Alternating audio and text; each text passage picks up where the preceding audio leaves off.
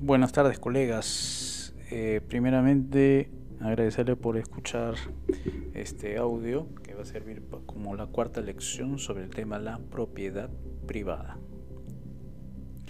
Vamos a definir la propiedad privada. Propiedad privada es la facultad de transferir, usufructuar, disfrutar y destruir. Transferir significa traspasar de un dueño a otro. Usufructuar es sacarle provecho económico a lo que es propiedad de uno.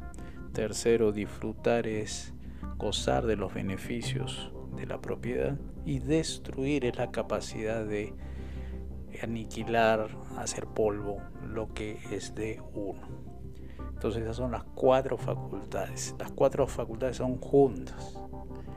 Una propiedad es de uno cuando los cuatro elementos de la propiedad son tuyos. Son facultades, libertades de hacer con tu propiedad lo que quieras realizar. La propiedad, obviamente, hay propiedades que están hechas y hay otras que mayormente se crean. Las que están hechas son, por ejemplo, los recursos naturales. Si viene con ello un lago, tu, tu hacienda viene con un lago, el lago viene de la naturaleza. Pero hay otras propiedades que requieren el uso de la creatividad humana. Entonces esa propiedad se crea, que es diferente a la heredada, se crea y pueden ser de dos tipos, la tangible e intangible. Fíjense que la tipología de la propiedad jurídicamente es estatal o privada. De las privadas hay varios tipos, ¿no? La comunal, la digamos la propia, la mixta, donde entra participación estatal con privados.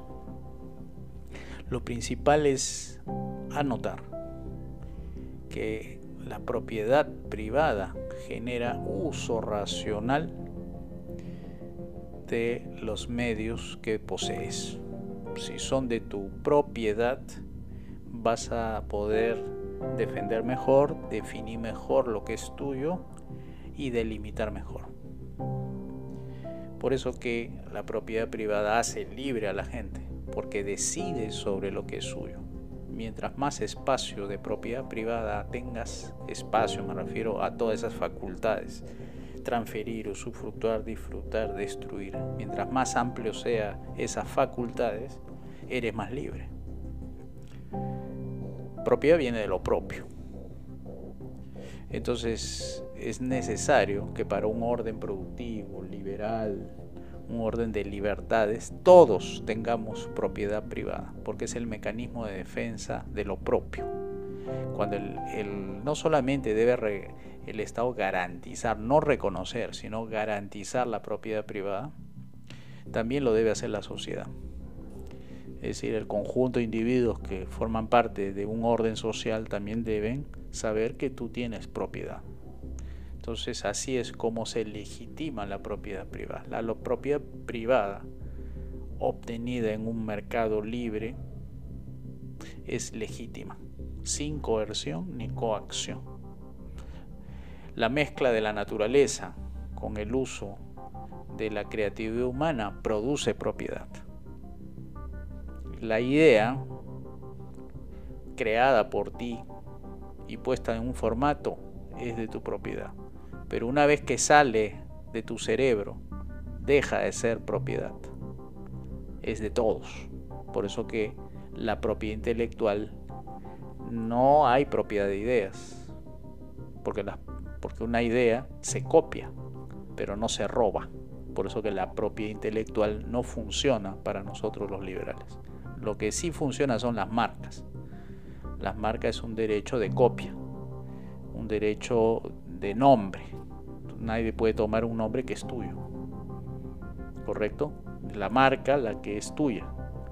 El artículo como tal se puede copiar, pero no la marca. La marca es una propiedad.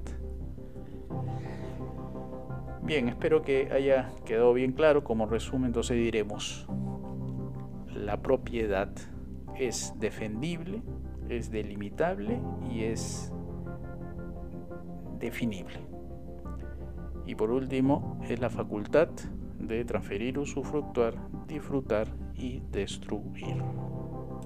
thank you